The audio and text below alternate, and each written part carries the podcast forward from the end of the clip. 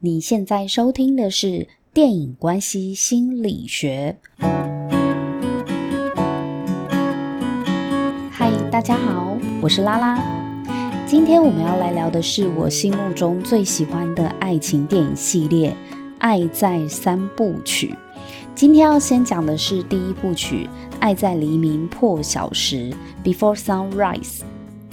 这部戏呢，最特别的地方就是，它虽然是一部爱情电影，但是它所有的剧情都围绕在男女主角间的对话，从头到尾就是不停的对话聊天，随性琐碎的闲聊，关于彼此对人生的看法，但是却隐含各自对生命的体悟。你说，那看一对男女聊天，看一百零五分钟，不无聊吗？这也是电影最厉害的地方，因为真的不无聊，而且还成为了经典。为什么呢？因为在男女主角的对话上面呢，某种程度也反映了爱情关系里面你我的样貌。最近刚上映的国片《怪胎》，不也是从头到尾聚焦在男女主角上吗？不需要像《铁达尼号》那样轰轰烈烈、生死相许的复杂故事。就专心的谈这一男一女间的故事和对话，反而放大爱情关系里的细微点滴，更让人家觉得很深刻。在我看来啊，怪胎和《爱在黎明破晓时》对爱情关系的刻画呢，有异曲同工之妙。首先，我先来剧情简介一下。故事呢，是发生在一九九四年的六月，一列前往巴黎的欧洲火车上面，男主角 Jesse 和女主角 Celine 因座位呢在隔壁而开启了交谈。Jesse 是来自美国的青年，他有一头微卷然后油亮的短发，刚好到耳际。这种发型呢，给人家一种潇洒随性的感觉。那 Jesse 有着蓝色的眼睛和瘦瘦尖尖的倒三角形脸，而且他留着山羊胡哦，看起来有一点雅痞。可是这个小小的山羊胡须呢，掩饰不了他眼里面的些许毛躁。而 Jessie 他穿着合身的皮衣，在车上看书，一直到 Celine 在他身边坐下来，他鼓起勇气上前攀谈。这一攀谈就引发 Jessie 对 Celine 的好奇心。看起来眼前这个女生呢，约莫大概二十岁左右，一头蓬松微卷的金色长发，看起来蛮慵懒的。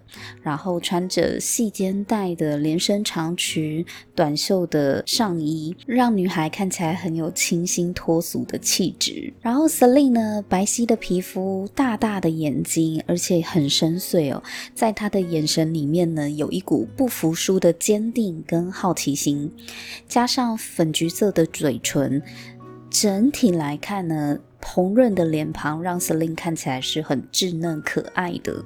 那 Celine 是法国的女孩，她刚从布达佩斯呢探望完她的奶奶，正要回巴黎的大学去上课，所以男孩跟女孩就这么在火车上面相遇了。他们在火车上开启了对话，开始自我介绍啊，聊背景啊，就发现，诶，对方很好聊诶，而且频率很对，有一种我说的话你都懂，你说的话我也想听的默契。而且他们的聊不是那种很很表面、很肤浅的闲聊，他们是蛮有深度的，就是文青式的聊天。当然，他们聊的东西也不是完全的风花雪月，他们聊科技啊，聊艺术啊，聊哲学、文学等等的都聊。那所以 Jesse 就聊到欲罢不能嘛。本来 Jesse 他的目的地是维也纳，那 Celine 是要去巴黎，结果。到了维也纳的时候呢就是他发现他真的很想要再跟这女孩多一点认识，所以他就邀请 Celine 呢，要不要下车，就是直接两个人在维也纳停留一个晚上。但是他也怕 Celine 可能觉得他是不是就是好色心起啊？想干嘛？干嘛约我？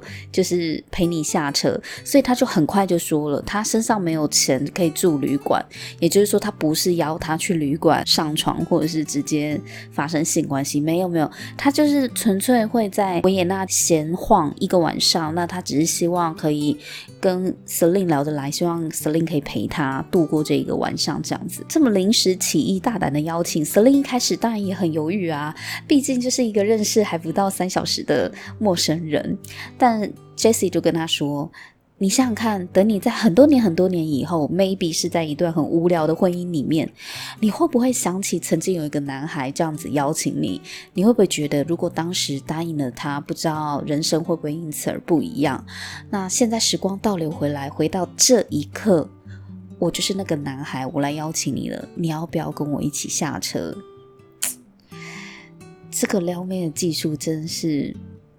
超强的啊，比波特王还厉害，还浪漫。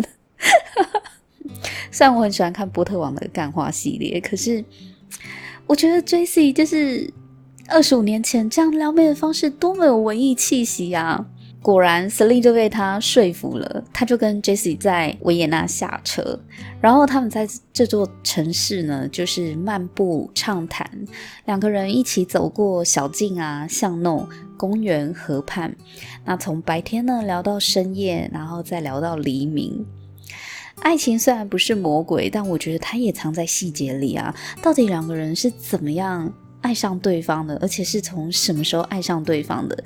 从心生好感，然后到怦然心动的暧昧，我觉得这部片里面就很深刻，很很会捕捉这种嗯细微末节。尤其是像 Jessie 啊，每次看着 Celine 的眼睛，他都要很努力的压抑自己对 Celine 的迷恋哦，因为怕被看穿啊，被看穿就很糗嘛。所以每次 Celine 的眼睛望向别的地方的时候，Jessie 就疯狂盯着他看，很像要把他吃掉的样子，就是很渴望、很痴情的样子。但是他这样盯着 Celine 看，Celine 的余光余角其实都瞄得到。嗯，后来 Celine 也有在电影里面也有说，他蛮喜欢 Jesse 这样子盯着他看的那种爱意，那种表达的爱意。像这种细微的表情跟肢体语言啊，就是暧昧情愫的产生啊。因为暧昧有时候只需要一个眼神。如果大家有暧昧的经验的话，就会知道哇，就是自己喜欢的人在偷偷看你，然后我们还要假装就是嗯没没看到啊，有吗？你刚刚有在看我吗？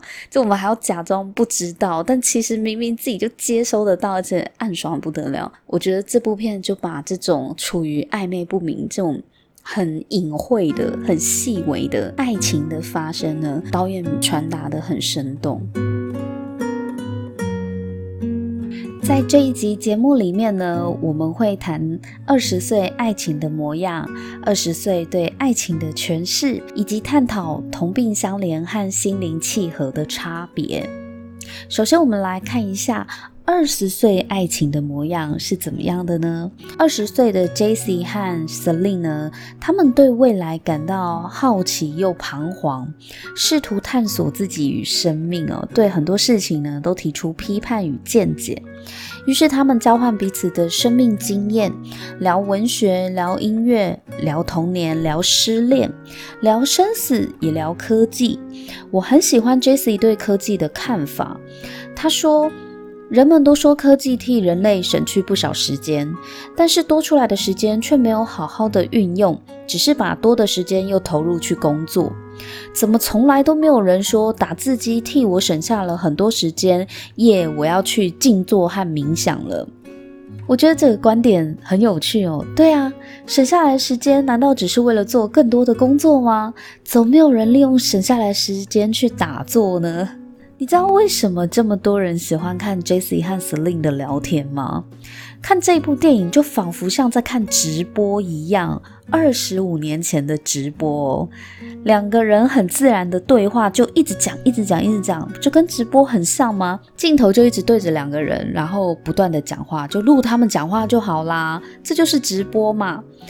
但是他们讲出来的每一句话，你都不会觉得是废话，都曾经是你我可能也曾想问过的话，或者是我们自己内心偷偷有想过的想法，只是透过 Jesse 和 Celine 去辩证和对谈。所以我觉得看他们聊天很疗愈，很有趣，一点也不会觉得浪费时间听干话的感觉。他们是很开放的，跟对方分享自己对爱情的看法，包含对爱情的向往和恐惧，也聊聊对自己的批判与彷徨。虽然他们只有一天的时间，但是这个晚上呢，就足以走入彼此的内心深处。你能想象二十五年前的大学生是怎么样谈恋爱的吗？Celine 和 Jesse 呢？他们会去黑胶唱片行听音乐，在河畔呢遇到流浪诗人，诗人就即兴的帮他们写了一首诗。然后在露天的咖啡座呢遇到看手相的算命师。虽然说 Jesse 对命理是很不相信的，他一直批评那个算命师，认为这个女人是骗钱的。但是因为这个看手相的女人就是帮 Celine 看嘛，然后就对 Celine 讲了一些话。这些话呢，对 Celine 来说是有一些醒思的。那他们也谈女权啊，跟父权，谈文化偏见。他们在路边欣赏别人在屋里弹奏音乐，然后他们就在街头跳舞。回到二零二零年，即使我们火车上坐在隔壁好了，捷运上就坐在旁边。我觉得我们大概也是各自带手机、划手机，然后看剧吧。我们已经很少会跟陌生人谈论自己，跟朋友都不见得交谈了。他们在屋外呢，随着音乐起舞的这种随性浪漫啊，我觉得这就是二十岁年轻人独有的轻狂哦。大家回想一下，就是你我的二十岁，是不是也有一种呃？初生之犊不畏虎吗？就是有一种非常大胆的放肆，然后却有一种非常纯真的浪漫跟天真。为什么大家就是喜欢回顾自己的青春呢？因为我觉得那一种纯粹的冒险性是年纪越大，这个冒险性有可能会越来越减少，被消磨掉的。但我很好奇，想要问大家：如果今天换成是你遇到一个可以跟你从内子宫聊到外太空的知音，你会选择跟这个陌生人一起下车吗？我讲一下我在这部电影里面我最喜欢的一段呢，就是 Jessie 跟 Celine 他们坐在嗯、餐厅里面。假装就是打电话给自己的朋友，聊起这段他们偶然的相遇。Celine 就先假装他打给他巴黎的同学，讲说在火车上面遇到一个美国青年。，Jesse 坐在他对面，就假装是接电话的那个 Celine 的朋友，然后两个人就是看似是在跟朋友描述他对这一段邂逅、这一段相遇的感觉。对，但其实是在跟对方讲自己内心真实的想法，这是一个很棒的设计。我们通常都会想要知道到底对方真实的想法是什么，不知道他现在觉得我怎么样，因为毕竟才刚认识不到二十四小时。对，可是直接问又太失礼，然后也怕对方讲出来的是客套话、场面话，也也不真实。但是如果假装是打电话给朋友描述这一段经历，用第三者的角度来看待的话，就会比较客观，那也比较敢讲出自己内心的话。所以我觉得这一段我每次看我都觉得很悸动，就觉得嗯，就是他们可以畅所欲言，然后又是那么的自然，不尴尬。那即便要表露自己，其实。哈死对方了，就是觉得哇，对方好迷人哦，我很喜欢。可是这些话透过第三者，就是感很像是在跟朋友聊天，不小心被听到的这种感觉，就觉得诶，这个桥段很有趣，而且设计的很高干。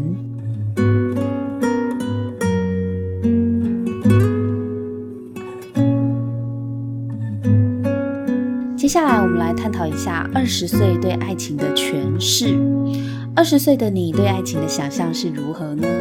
二十岁的你对自己的未来又有什么样的期待呢？在电影当中，Jesse 和 Celine 也分享自己对爱情的看法哦。Celine 一开始问 Jesse 有没有爱过别人的时候，Jesse 都闪躲回避嘛。她也承认自己并不是很懂爱，甚至不确定自己那些曾经的恋情到底算不算是爱。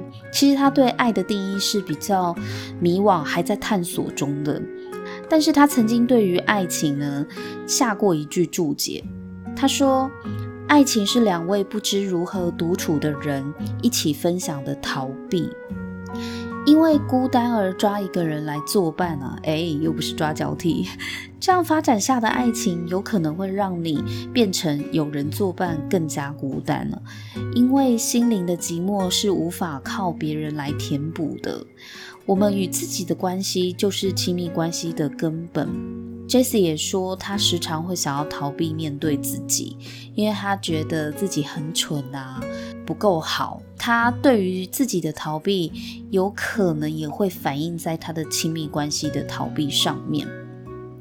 Jessie 因为自己的父母呢，时常吵架，最后他父母离婚了嘛，所以他认为男女朋友即使进入婚姻关系里面，最后都会互相厌恶，因为对彼此太了解了，都能预测对方的反应和行为，就会因此感到厌烦。但是 Celine 的想法跟他相反，Celine 认为呢，他越是对一个人了解，就越能够真正的去爱他。Celine 觉得那是他爱一个人最真实的境界，就是爱对方的全部。你觉得你会比较认同哪一种说法呢？两个人在一起越来越久之后，真的会心生厌恶呢？还是越来越了解对方之后，就会更加的爱对方？我知道要大家留言，大家都很害羞，没有关系。我在脸书的私密社团“电影关系心理学”等你来投票，投票就好哦，拜托投票。到底你对爱情的看法比较倾向哪一种呢？我自己还蛮好奇大家的看法的。那我也会把我的看法呢，在社团里面跟大家继续讨论下去。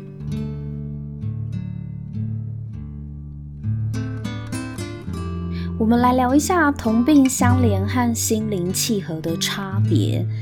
在最近刚上映的台湾电影《怪胎》里面啊，因为男女主角都有强迫症，在这个社会边缘被排挤的他们呢，终于遇到了另一个自己，因此呢，相恋交往嘛。强迫症只是电影剧情包装的一种病啦，但这种同病相怜的感受呢，并不局限于强迫症。正常人的感情也很容易因为同病相怜而坠入爱河嘛。那到底同病相怜跟心灵契合的差别在哪里呢？我觉得如果拿怪胎呢跟爱在黎明破晓时这两部片来对照，就会比较容易理解。怪胎它是比较偏向同病相怜的。同病相怜不是说他真的因为有强迫症这种病，所以才叫同病相怜，并不是哦。同病相怜主要在讲的是焦点会放在对方跟自己一样的地方。以怪胎来说，因为强迫症很稀缺嘛，就它不是一个常态。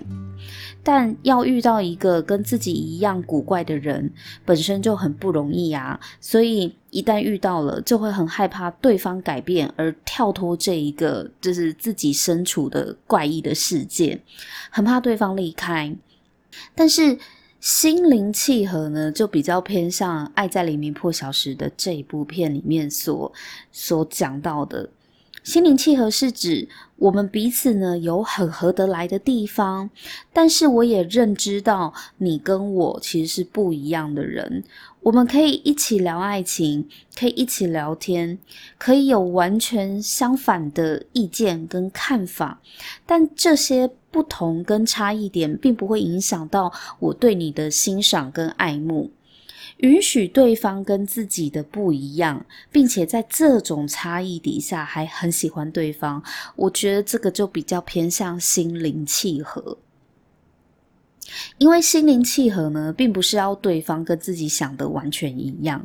如果你期待对方跟你喜欢的一样，不管是喜欢吃的或喜欢看的电影、喜欢的休闲活动都跟自己很像的话，那你喜欢的。其实只是另外一个自己吗？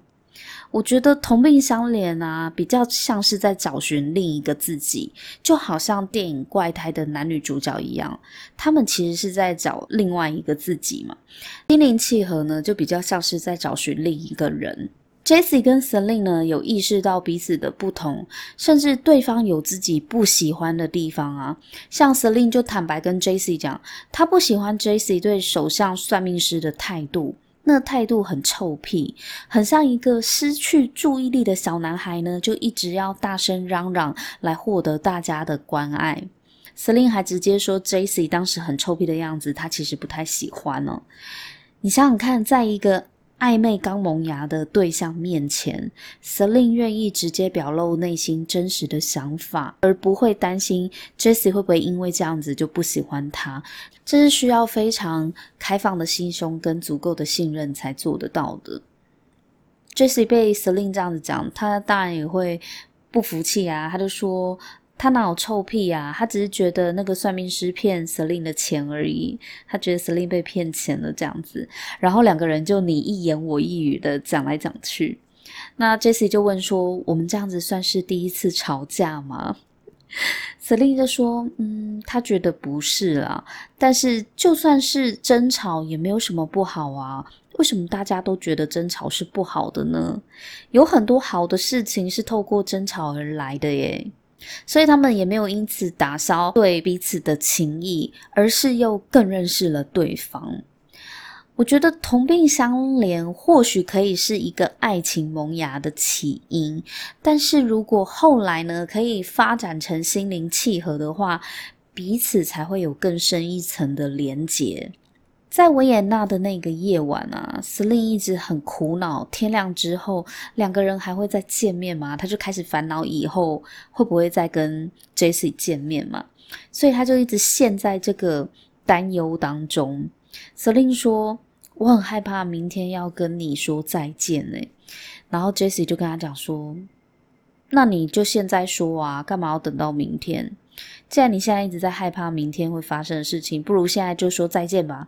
然后两个人就说 OK，bye，see you later。这样，我觉得这段话蛮有哲理的啊，因为人就在面前，可是 Celine 的思绪跟精神都在想明天的离别，而忘记要把握 Jesse 还在眼前的这些珍贵的时刻。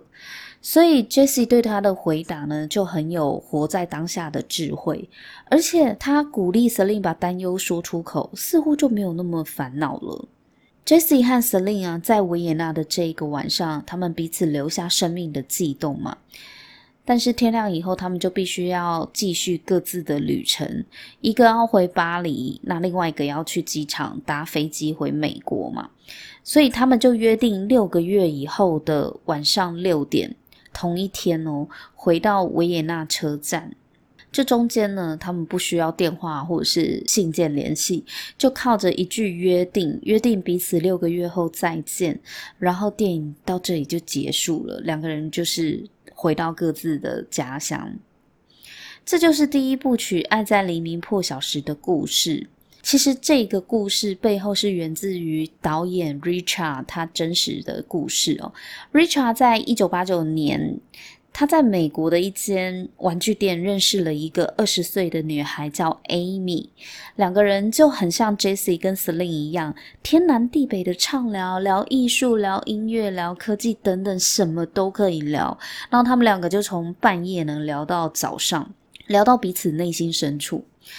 那在一九八九年那个时候，虽然他们有交换了电话号码，可是你知道通讯不方便的年代，像这种远距啊的恋情就很难维持，所以最后他们还是失去了联络，感情就越来越淡这样子。那 Richard 后来结婚生子嘛，可是他没有忘记 Amy，所以他就把呃他们两个的故事呢写成拍成了《爱在黎明破晓时》。那电影上映之后，知名度就大开嘛。可是很奇怪的是，这一系列拍了两部，在第二部的时候，其实 Amy 从来都没有现身过，或者是跟他联系过。一直到二零一零年，Amy 的朋友出面告诉 Richard 说，其实在一九九四年，Richard 要开拍《Before Sunrise》的前几个礼拜，Amy 车祸过世了。这个消息让 Richard 悲痛不已啊，因为他一直以为这个系列的电影就是有机会成为他可以再见到 Amy 的一个契机，这就是纪念他跟 Amy 的故事嘛。那他希望 Amy 看到也可以想想起自己，对，那希望可以再见到 Amy 啦。但是原来殊不知天涯一方的 Amy 早就已经离开这个世界了。现实的故事呢，其实比电影更令人遗憾心痛。导演 Richard 呢，后来想起这一段故事，他就有跟工作人员说：“哦，我们永远也不知道自己是如何在别人的生命里。”激荡起怎么样的波澜？我觉得人跟人之间的缘分啊，有时候真的不是时间长短的问题，可能就那一次的会面，或者是那一段小小短暂的旅程，或那一天、那一个晚上，就留下了很深刻的轨迹在生命的交汇里面。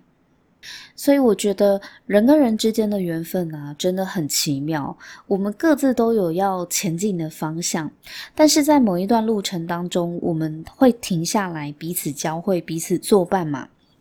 然后过了这段时间呢，我们可能又分道扬镳，要各自前往不同的方向。这样子的轨迹呢，无论是在爱情里，或是在友情当中，都会一直反复循环着。故事里的 Jesse 跟 Celine 就这样子分开了，他们六个月后真的能再见面吗？赶快去看第二部曲《爱在日落巴黎时》，这是我们下一集就要来讨论的电影哦。今天就分享到这里，如果喜欢我的频道，记得订阅，赶快加入我们的脸书私密社团“电影关系心理学”，等你一起来投票讨论哦。我们下次见，拜拜。